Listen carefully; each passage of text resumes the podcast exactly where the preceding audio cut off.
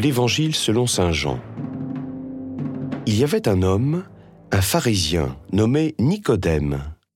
C'était un notable parmi les Juifs. Il vint trouver Jésus pendant la nuit.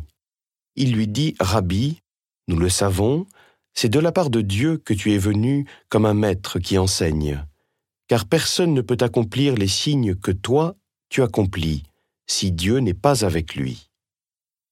Jésus lui répondit, Amen, Amen, je te le dis, à moins de naître d'en haut, on ne peut voir le royaume de Dieu. Nicodème lui répliqua, Comment un homme peut-il naître quand il est vieux? Peut-il entrer une deuxième fois dans le sein de sa mère et renaître? Jésus répondit, Amen, Amen, je te le dis, personne, à moins de naître de l'eau et de l'esprit, ne peut entrer dans le royaume de Dieu. Ce qui est né de la chair est chair, ce qui est né de l'esprit est esprit.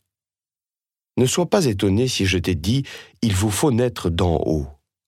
Le vent souffle où il veut, tu entends sa voix, mais tu ne sais ni d'où il vient, ni où il va.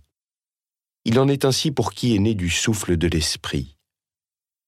Nicodème reprit, Comment cela peut-il se faire?